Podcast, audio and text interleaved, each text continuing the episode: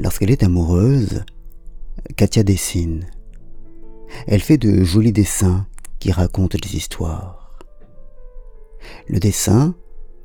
comme l'art de façon générale, comme la parole et comme la science,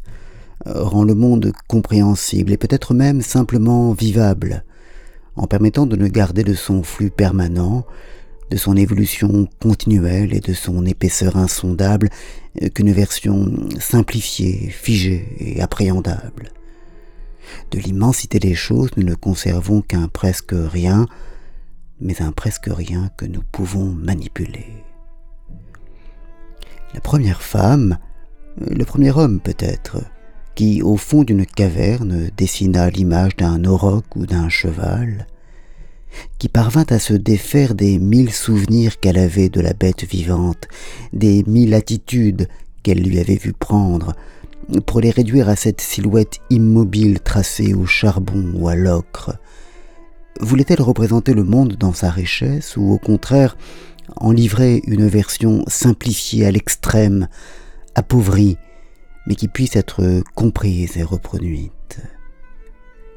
Il y a dans toute représentation, dans tout mot, dans tout langage, dans toute théorie,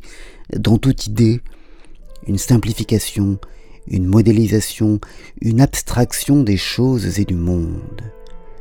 Les humains ont su, au cours de leur évolution, euh, faire de ce passage à l'abstraction un tremplin vers l'élaboration et la conceptualisation des théories de plus en plus vastes et englobantes, et c'est de cette capacité à modéliser et à établir dans nos esprits un double abstrait du monde que découle notre incroyable pouvoir sur le reste de la nature. Mais peut-être s'est-il agi au départ d'autre chose. Je ne sais pas si notre sensibilité est plus élevée que celle des autres animaux mais je sais qu'il y a parmi nous des personnes que le flux continu d'informations, de sensations, d'émotions angoisse et tétanise,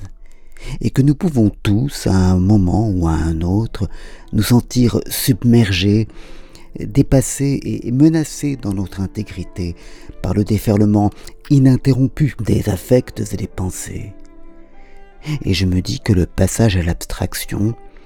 qui permet de simplifier le monde, de lui donner une apparence de sens et de prévisibilité a peut-être été pour nos lointains ancêtres un réflexe de survie,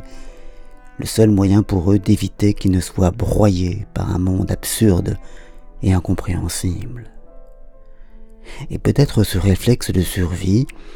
qui évitait qu'on ne tombe dans la folie ou l'inhibition totale face aux choses,